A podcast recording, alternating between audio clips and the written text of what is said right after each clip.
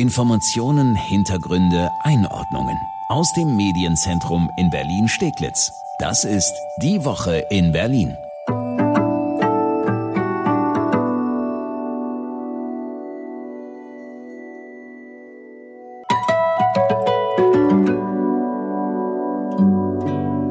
Check, check, check. Ich bin hier aus dem Schlafzimmer zu hören, tatsächlich aus meinem Heimstudio im Schlafzimmer äh, über ein Mikrofon, durch das ich normalerweise singe.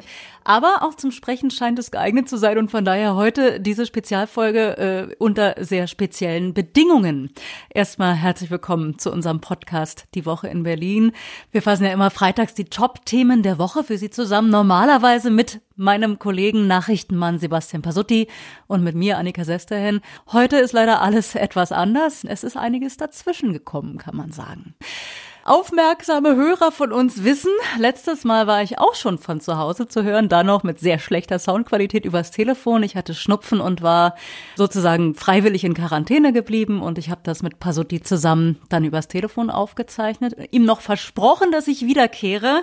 Ja, und dann kam die Info, ein Freund von mir ist positiv auf Corona getestet worden. Ich habe dann daraufhin den Test gemacht und siehe da, es war gar kein Schnupfen. Auch ich bin tatsächlich positiv. Und natürlich jetzt in Quarantäne, kann nirgendwo hin. Und es hat auch dazu geführt, dass einige meiner Kollegen auch in Quarantäne müssen, obwohl ihre Tests negativ sind. Äh, so ist das ja, ist ja auch richtig so. Nun ja, von daher spezielle Bedingungen in einer speziellen Zeit. Ich hier aus dem Schlafzimmer und leider kann Pasutti heute gar nicht teilnehmen, denn der hat ein bisschen wegen mir sehr viel um die Ohren und muss ganz, ganz viel arbeiten. Tut mir leid, Pasutti. Ich habe kurz überlegt, ob heute dann die Folge ganz ausfällt, aber es gibt eine Sache, die liegt uns sehr am Herzen. Und das ist die Kulturszene in Berlin. Alles ist runtergefahren und äh, im Sommer ging es ein bisschen wieder bergauf und jetzt wissen wir ja Teil Lockdown und der trifft ja nun ganz besonders auch wieder die Kulturszene. Das heißt, Konzerte, Theateraufführungen, Kino, alles was Kultur ist, kann gar nicht mehr stattfinden. Für die Theater, für die Opernhäuser und so weiter ist das schon schlimm genug, obwohl die ja sogar subventioniert werden. Richtig mies sieht es aber aus für Solo-Selbstständige, für selbstständige Musiker, Künstler, Schauspieler, die eben alles selber organisieren die haben momentan einfach eine richtig fiese Zeit und wir sprechen heute mit zwei solo-selbstständigen Profimusikern. Das ist einmal Olaf Kasimir, ein Profi-Kontrabassist, der hier in Neukölln wohnt.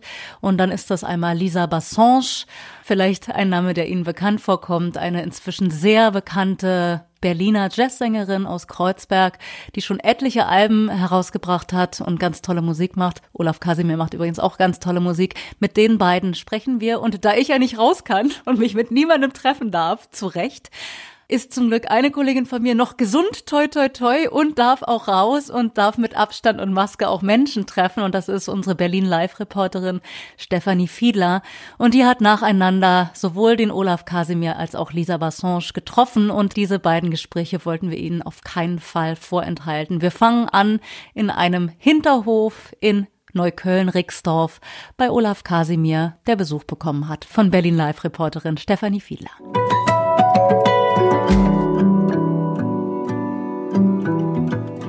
Machst das jetzt schon wie lange? Äh, seit 30 Jahren verdiene ich mein Geld damit, bis März dieses Jahres. Dann war Schluss. Dann war plötzlich Schluss für die ganze Branche. Und es hat eigentlich auch nie wieder so richtig angefangen, abgesehen von sehr überschaubaren Open-Air-Konzerten, die dann vielleicht im Sommer noch möglich waren. Ja. Geplant waren wie viele Konzerte für dieses Jahr bei dir und äh, wie viele haben dann letztlich stattgefunden? Ach, allein mit der einen Band waren über 40 geplant. Gespielt haben wir davon, glaube ich, vier. Oh lala, das ist frustrierend.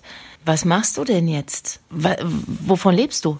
Viel von den Ersparnissen. Es gab eine Sofortzahlung vom Senat äh, im März von 5000 Euro und danach kam leider nichts mehr von der Politik.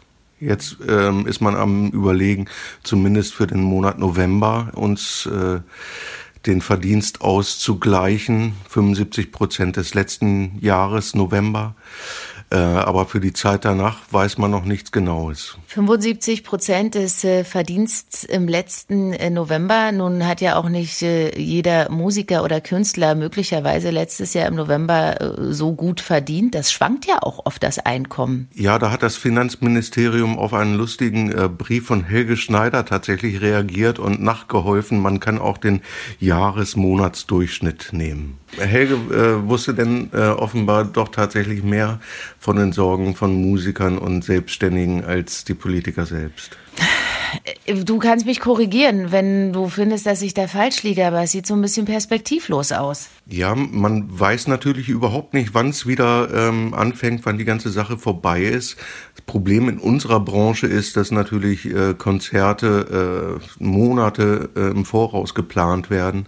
Alles, was dazugehört, äh, die Fahrten, die Hotels, die, äh, die Technik äh, und so weiter. Und ähm, es gibt inzwischen Konzerte, die schon das dritte oder vierte Mal verschoben worden sind.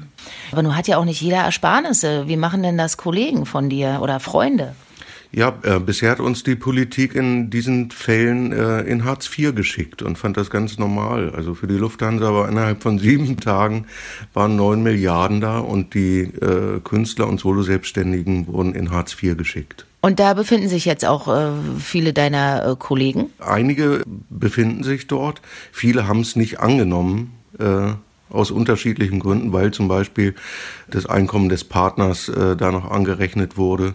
Oder wenn man mal kleine Einnahmen hat, dass die sofort da, darauf angerechnet werden. Es ist einfach das vollkommen falsche Instrument, weil es Leute aus der Arbeit nimmt und, äh, ähm, und ich würde vorschlagen, man, man bekommt einfach sowas wie ein Grundgehalt oder eine Unterstützung, das wird die ganze Branche ähm, aufrechterhalten und man könnte weiter versuchen, unter den unter diesen schwierigen Bedingungen zu spielen und trotzdem über die Runden zu kommen.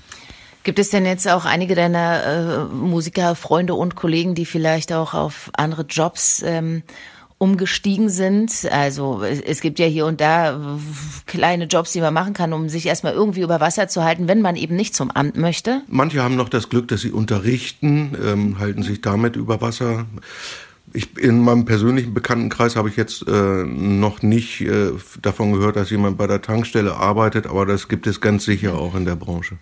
Jetzt ähm, gibt es äh, verschiedenes äh, medizinisches Personal, verschiedene Veranstalter, die in mehreren Szenarien Corona-Schnelltests bei Veranstaltungen erproben. Also diese Veranstaltungen finden natürlich gerade in der Realität nicht statt. Aber erst gestern gab es am Pariser Platz in einem großen Tagungszentrum wieder so einen Testlauf mit 60 Personen. Alle wurden getestet, kamen in unterschiedliche Räume, die die warten mussten. Ähm, und es wurde dort zum Glück auch niemand positiv getestet. Aber wenn du das hörst, Corona-Schnelltests vor Konzerten, gibt das für dich Grund zur Hoffnung? Ich weiß nicht, ob das in der Musikbranche in der Realität äh, funktionieren würde. Da müssen ja auch die Räumlichkeiten dieser kleinen Clubs zum Beispiel stimmen. Ähm, wo würden diese ganzen Leute warten? Vorm Club denn vielleicht? Ähm, wenn es hilft, ja, ich habe den Eindruck, das könnte das total falsche Signal sein. Ich denke, man sollte einfach auf die Hygienekonzepte, die die Clubs ohnehin schon ausgearbeitet haben, vertrauen und nicht wie unser Bundesgesundheitsminister im Sommer trotz dieser Hygienekonzepte eigentlich davor warnen, in Konzerte zu gehen. Das ist kontraproduktiv. Ich könnte mir auch vorstellen, dass zum Beispiel für die Clubs ähnlich wie, ähm, wie das in Theatern, in äh, städtischen oder staatlichen ähm, oder in Opernhäusern ist, dass da ähm, auf den freien Plätzen, die jetzt nicht verkauft werden dürfen, dass da zum Beispiel einfach ein bisschen Geld vom Bund liegt. Dann würde allen äh, Gewerken geholfen werden, den Veranstaltern, den Musikern, den Technikern. Man könnte weiterspielen. Gibt es ähm, irgendwas, was dir so besonders ähm, auf dem Herzen liegt zu diesem ganzen Thema, was du unbedingt mal loswerden möchtest, wenn du jetzt zum Beispiel eben vor den Verantwortlichen sitzen würdest und du dürftest so mit beratschlagen? Ich würde einfach sagen, liebe Politiker, wartet mit euren äh, Maßnahmen nicht erst so lange, bis, äh, bis es zu spät ist. Da ist gerade eine ganze Branche daran, wirklich kaputt zu gehen. Wir wissen nicht, wie viel wie viel der Kulturszene am Ende dieser Pandemie noch übrig sein wird. Wie sieht denn dein, dein Tag jetzt aktuell aus, dein Alltag? Üben und Proben ist nach wie vor möglich. Proben im Moment unter großen äh, Vorsichtsmaßnahmen natürlich. Ansonsten äh, versuche ich zu komponieren weiter und ich bin äh, dieses Jahr Chili-Gärtner geworden und habe äh, Tabasco-Soßen hergestellt. Aber jetzt nicht im kommerziellen Sinne, sondern eher um Heizkosten zu sparen.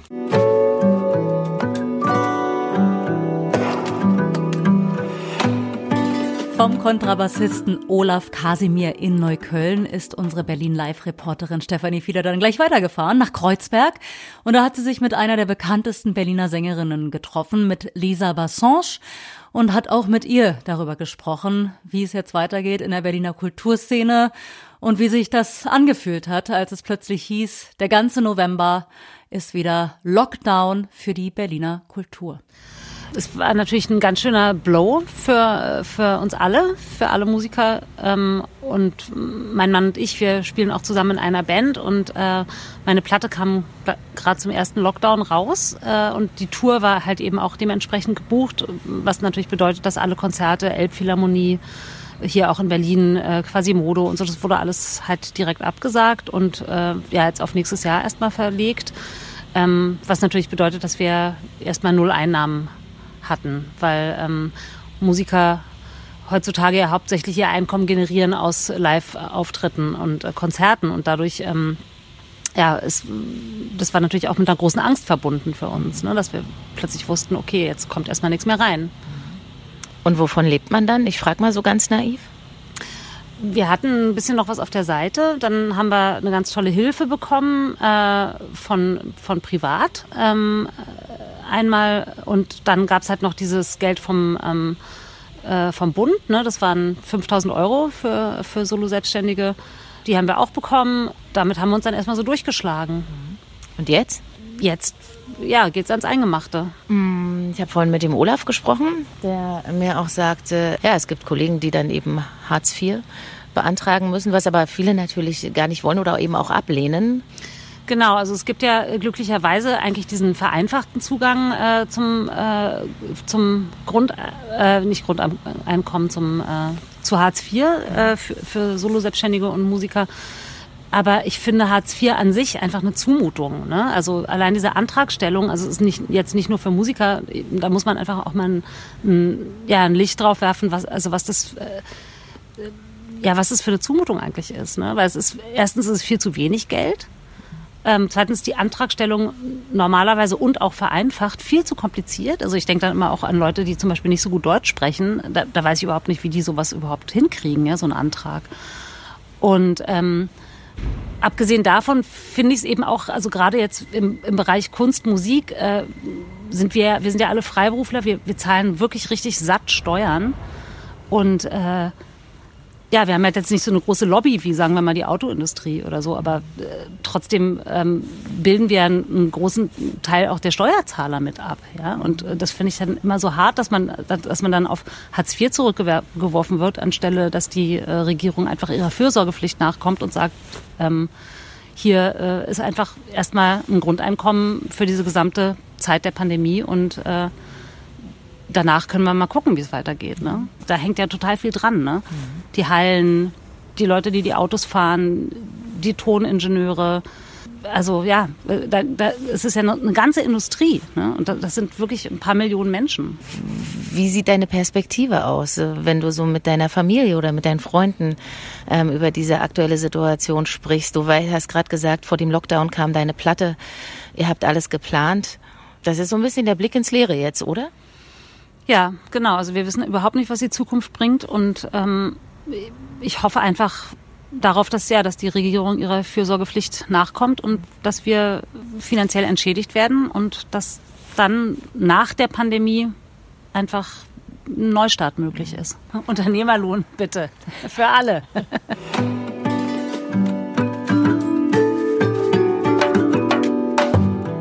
Vielen Dank, dass Sie reingehört haben in diese Sonderfolge unseres Podcasts Die Woche in Berlin. Wir hören uns bald wieder. Einmal die Woche machen wir das. Einmal die Woche fassen wir immer freitags für Sie die Top-Themen der Woche zusammen. Alles, was wichtig war in Berlin, hören Sie bei uns. Finden Sie überall, wo es Podcasts gibt und auch immer auf berlinerrundfunk.de und rs2.de.